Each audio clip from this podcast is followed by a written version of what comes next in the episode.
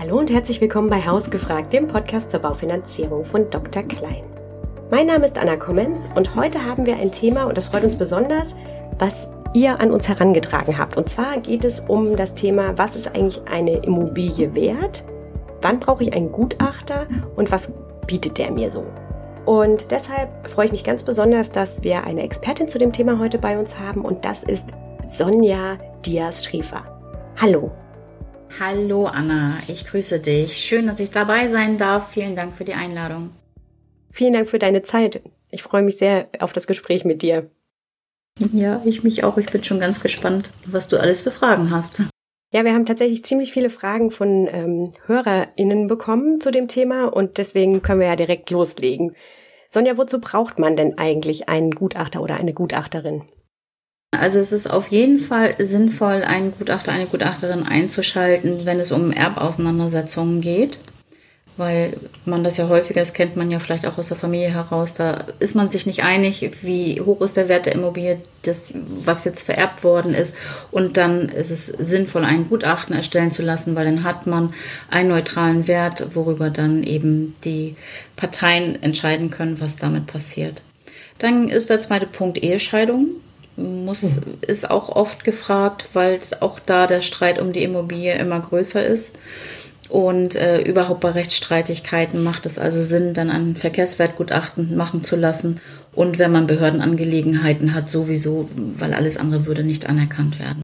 Bei, dem, bei der Scheidung ist es so, dass dann häufig die Immobilie ja an Wert gewonnen hat während der Scheidung. Ne? Und wenn das so eine Zugewinngemeinschaft ist, dann muss man wissen, wenn man sich trennt, was ist die Wert. Ne? Ja, das ist richtig. Es ist hier ganz ausschlaggebend der Wertermittlungsstichtag, also wann, ab wann ist diese Immobilie zu bewerten. Da kommt es halt drauf an, äh, wann war die Eheschließung, gab es zu dem Zeitpunkt schon die Immobilie oder nicht. Wir können also ähm, die Immobilie auch bewerten, auch wenn dieser Zeitpunkt 20 Jahre zum Beispiel zurückliegt, kann man aufgrund dessen eben auch ein Verkehrswertgutachten erstellen, sodass man dann den Preis von der damaligen Zeit hat. Das ist dann der Gegenwert praktisch des Streits. Ich habe, als ich meine Immobilie gekauft habe, ähm, oder wir als Familie die gekauft haben, auch einen Gutachter beauftragt, um zu gucken, passt denn dieser Verkaufswert oder der Verkaufspreis, den der Verkäufer aufgerufen hat, zu dem Wert. Hast du auch viele solche Kunden, die einfach selber für den, für die Selbstnutzung eine Immobilie kaufen und dann zu dir kommen und sagen, ist die eigentlich das wert, was der Verkäufer, die Verkäuferin möchte? Ja, inzwischen nur noch ab und zu, weil die Zeit es leider nicht mehr zulässt. Jeder kennt ja den Immobilienmarkt vielleicht ein bisschen, der gerade auf der Suche ist. Da muss man sich schnell entscheiden. Da hat man leider nicht so viel Zeit, noch erst einen Gutachter zu beauftragen und um dann auf das Gutachten zu warten.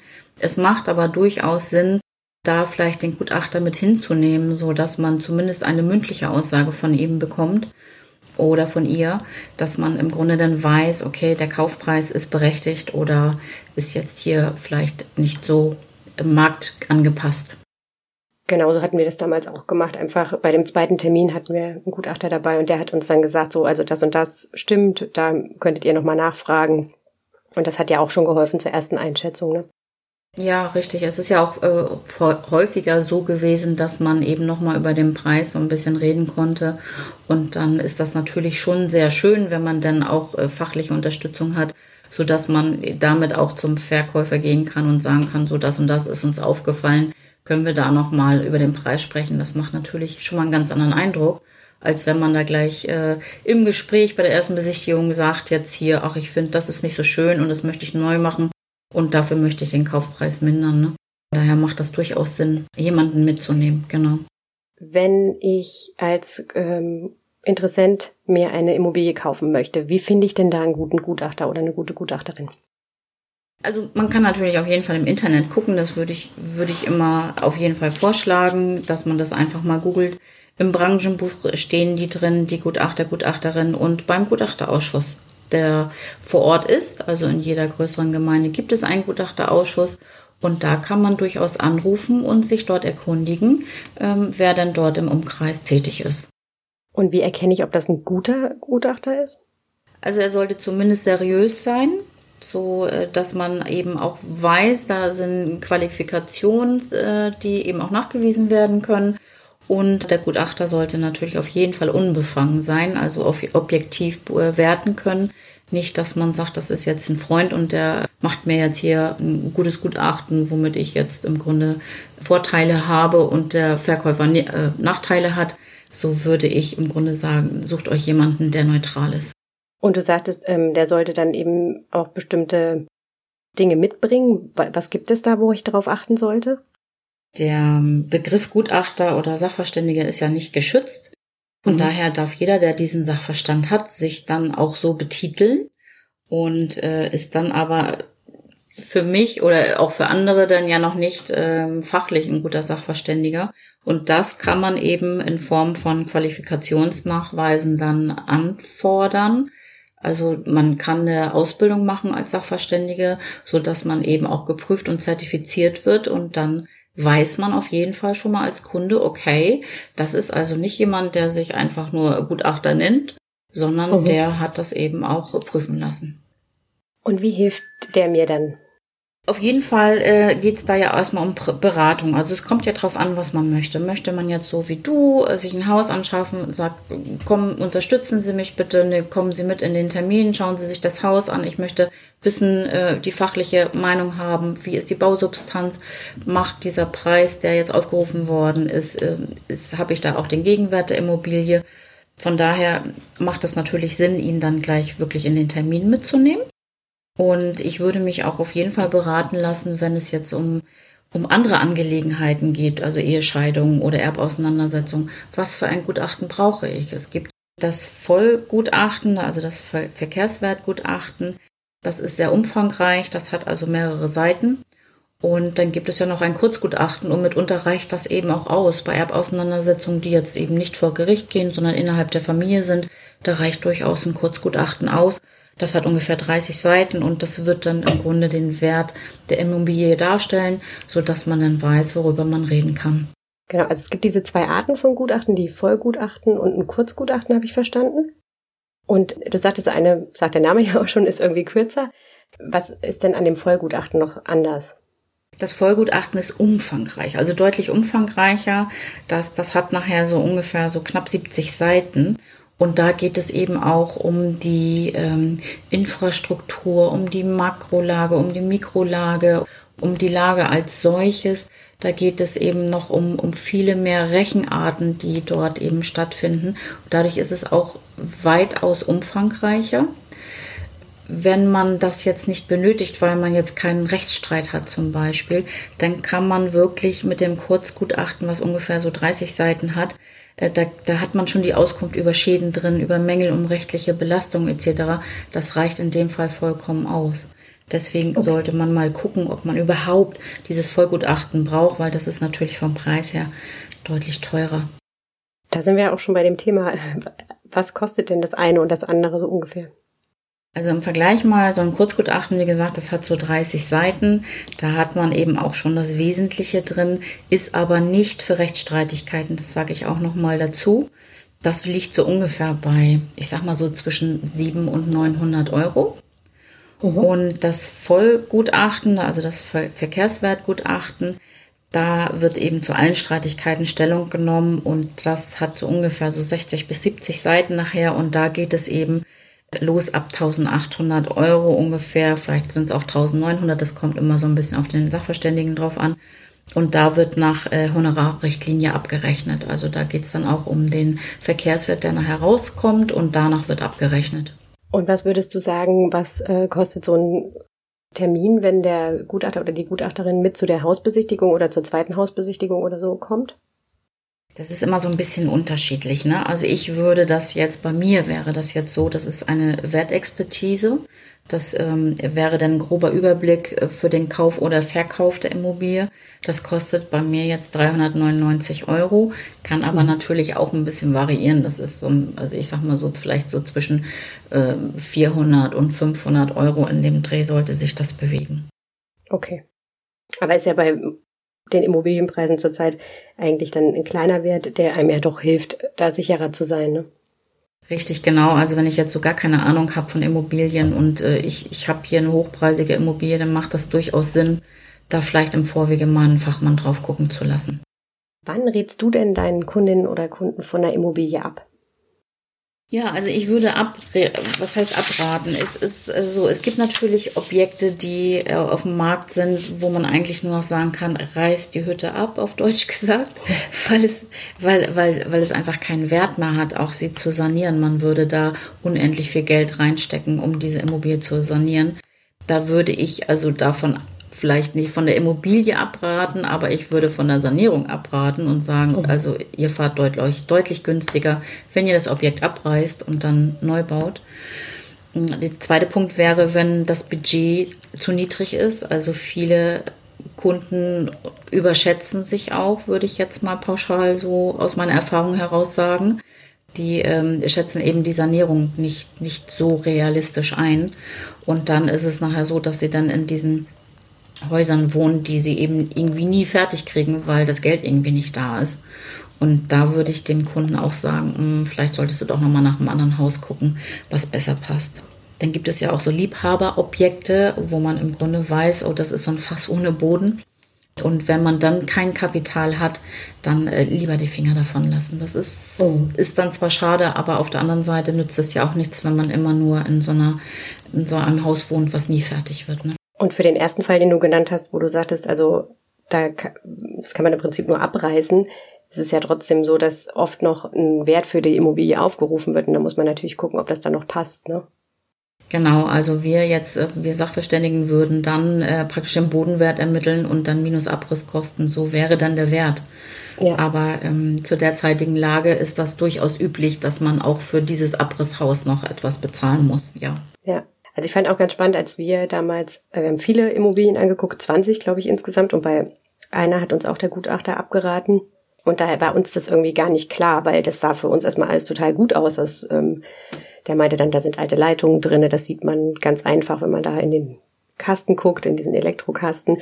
Und dann war die Deckenhöhe nicht hoch genug in einigen Räumen, so dass man die gar nicht versichert bekam. Also es sind ja alles so Sachen, die man gar nicht weiß als Laie, ne? Das, also uns hat das damals total geholfen und der sagte eben auch, also man muss mindestens nochmal 50.000 reinstecken und dann war es einfach auch viel zu teuer. Ja, genau. Das, das wäre dann im Grunde, ist, ist ja in dem Fall gut für euch gewesen, dass ihr ihn an eurer Seite hattet, weil ihr hättet vielleicht ähm, sonst das Haus sogar noch gekauft, oder? Ja, total. Ja, ja, ja, und für solche Sachen ist das natürlich ganz erheblich wichtig. Und dann sollte man auch nicht so auf dem, auf dem Euro jetzt gucken, kostet der jetzt Geld? Natürlich kostet der Geld, ist ja klar, der investiert ja auch seine Zahlen. Aber schlussendlich spart man dann nachher ähm, sich vielleicht ganz viel Ärger, hm, wenn man ja. darauf hört. Ja, macht durchaus Sinn. Mhm. Wie kommt denn der Marktwert so einer Immobilie zustande, wenn du den berechnest? Ja, es ist jetzt der, der Marktwert der Immobilie richtet sich immer nach der derzeitigen Marktsituation. Oh. Wir haben im Moment ja eine Situation, die ja eher verkäuferfreundlich ist, weil wir zu wenig Angebot haben und zu viel Nachfrage haben. Und von daher ist der Marktwert natürlich im Moment ziemlich hoch. Wenn wir in andere Zeiten kommen, kann sich das natürlich auch wieder ändern. Also gibt es sozusagen so einen Puffer zwischen ähm, dem reellen Wert der Immobilie und dem Marktwert, den es jetzt gibt? Wo du sagst auch deinen äh, Kundinnen und Kunden vielleicht, naja, also es, ist schon teurer, aber es ist noch okay? Ja, also ausschlaggebend ist hier natürlich immer die Lage. Wenn, mhm. wenn dieses Objekt jetzt in einer sehr exponierten Lage liegt, die eben sehr, sehr begehrt ist und vielleicht äh, auch eher selten ist, dann ist natürlich der Marktwert deutlich höher als, äh, als jetzt ein, ein anderes Haus. Aber da kommt es immer darauf an, wie viel ist der Kunde bereit dafür zu zahlen. Ne? Wenn ich jetzt dieses Haus unbedingt haben möchte und ich, ich, ich stelle fest, eigentlich ist der Marktwert, ich sage mal jetzt 50.000 Euro niedriger, aber der Kunde möchte das unbedingt haben und er kann es nur dann bekommen, wenn er auch bereit ist, diesen Wert zu zahlen, dann muss der Kunde natürlich entscheiden. Aber oh. die Lage ist hier das A und O. Also gilt auch die alte Regel Lage, Lage, Lage. Ja, nach wie vor. Und ich würde fast sagen, im Moment noch, noch viel, viel mehr, weil diese, diese sehr, sehr guten Lagen, die gibt es ja eben nicht in Hülle und Fülle und die kommen ja auch nicht mehr nach. Und, äh, da ist natürlich Lage, Lage, Lage. Wenn ich jetzt eine super exponierte Lage am Strand habe, äh, zahle ich dann dafür natürlich deutlich mehr, als, als die Bausubstanz jetzt eben vom Preis her wert wäre. Ne? Okay. Aber da kann ich ja auch von dir eine Einschätzung kriegen, was reell ist da. Selbstverständlich, na klar. Und erlebst du das in der Realität oft, dass so dieser reelle Wert, der Verkehr, Verkehrswert der Immobilie und der Verkaufswert auseinanderklaffen? Früher häufiger, muss ich sagen. Jetzt, ähm, jetzt im Moment ist es, wie gesagt, durch die Marktsituation äh, schätzt der Verkäufer das schon immer ganz gut ein, wobei ich durchaus auch immer noch Verkäufer habe, die denken, äh, sie haben da jetzt so ein, ein, oder ich sag mal so, die wissen darum, sie haben dort ein, ein, ein Einfamilienhaus stehen, klassisch 100 Quadratmeter, nichts von der Lage her nicht besonders, ähm, aber sie meinen, der Markt ist ja jetzt so gut und jetzt könnte man ja 100.000 Euro mehr bekommen. Da muss man dann auch realistisch sein und sagen, nee, also auch das wird nicht zu erzielen sein, weil der Kunde muss ja trotzdem ähm, vergleicht ja trotzdem. Also es ist ja nicht so, dass man jetzt für jede Hütte jetzt nun äh, exorbitant viel Geld bekommen kann, nur weil der Markt jetzt so ist. Und da gibt es durchaus Verkäufer, die sehen das ein bisschen anders. Aber das ist ja das, wo du dann auch als Gutachterin sagst, also ja, also eigentlich ist es so viel wert, aber aufgrund dieser Superlage ist es schon okay, wenn man da noch was drauflegt. Genau, das würde ich dem Kunden dann auch sagen. Der Kunde muss schlussendlich entscheiden, ob er bereit ist, diesen Preis zu zahlen für dieses Objekt. Kannst du denn auch Aussichten geben, wenn ihr durch diese Immobilie geht, wie und an welchen Stellen noch investiert werden muss? Ja, das kann ich. Also es gibt, ähm, das nennt sich bei mir Gebäudecheck. Da mhm. geht es eben darum, welche Modernisierungs-, Sanierungsmaßnahmen müssen durchgeführt werden. Das bekommt der Kunde dann von mir, nachdem ich das Objekt gesichtigt, besichtigt habe, äh, bekommt er das von mir in schriftlicher Form. Das wird übersichtlich zusammengefasst. Und da sind dann auch die Wiederherstellungskosten drinne, zuzüglich der Baunebenkosten, die man ja auch noch hat, wie zum Beispiel jetzt für ein Gerüst oder so. Das mhm. muss man ja auch noch mit einkalkulieren. Und dann hat der Kunde nachher am Ende wirklich die Kosten, die er im, auch für den derzeitigen Zeitpunkt investieren muss, um die Immobilie so herzurichten, wie er das eben auch sich vorstellt. Das ist der eine Punkt. Der andere Punkt ist natürlich, es gibt Sanierungsmaßnahmen, die sind dann auf jeden Fall jetzt notwendig. Das Dach jetzt zum Beispiel muss gedeckt werden oder so. Und äh, so kann der Kunde dann auch entscheiden, okay, die Maßnahme mache ich jetzt sofort oder die andere äh, verschiebe ich jetzt vielleicht ein, zwei Jahre oder so. Okay. Und sind diese Informationen Teil dieses einen oder des anderen Gutachten oder sind die in beiden drinne? Nee, das ist eine separate Information. Also bei dem Gutachten wird natürlich werden die Mängel auch berücksichtigt so dass man, wenn man jetzt offensichtliche Bauschäden hat, zum Beispiel, ich sag mal jetzt der Balkon, äh, der ist also baufällig, das wäre im Gutachten, würde das einem mit aufgelistet werden und dann auch die Wiederherstellungskosten werden aufgeführt.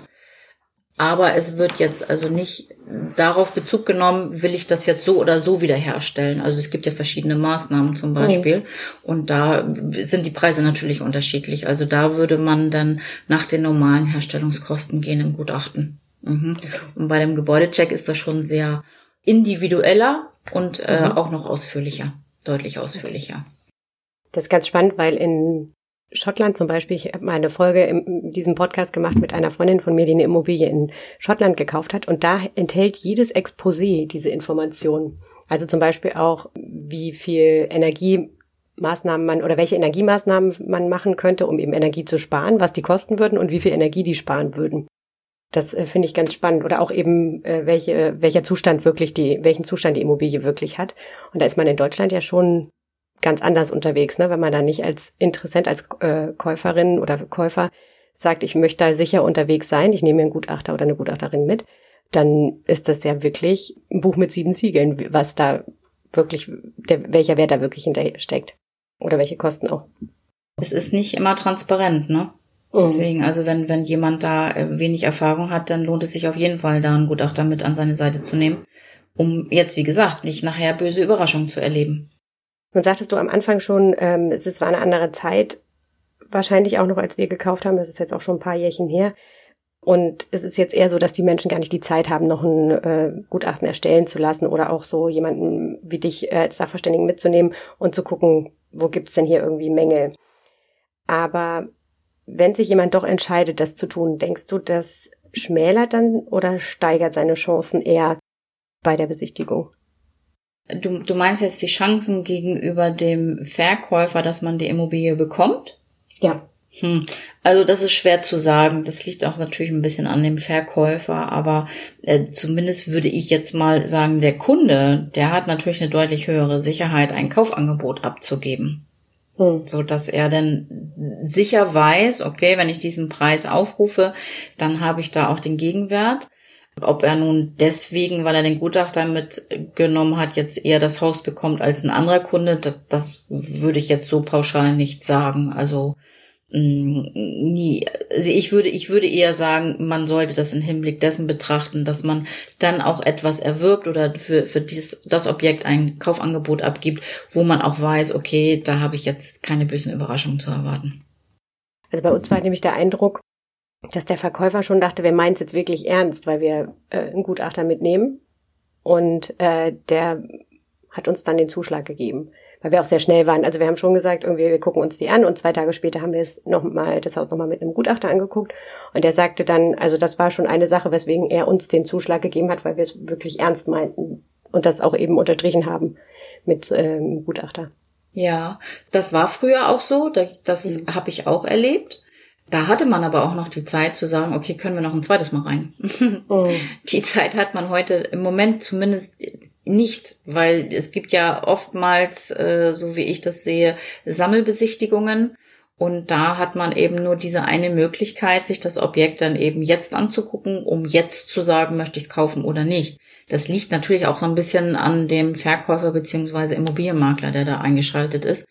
Aber ähm, von, von, von früher her kenne ich das durchaus, was du gerade beschrieben hast. Mhm. Da wurde man dann eben mit zugebeten und dann hatte man auch äh, nochmal die Möglichkeit, ganz in Ruhe zwei Tage später ganz alleine eben durchs Haus zu gehen, damit der Gutachter eben auch sich dann ja einen Eindruck verschaffen kann.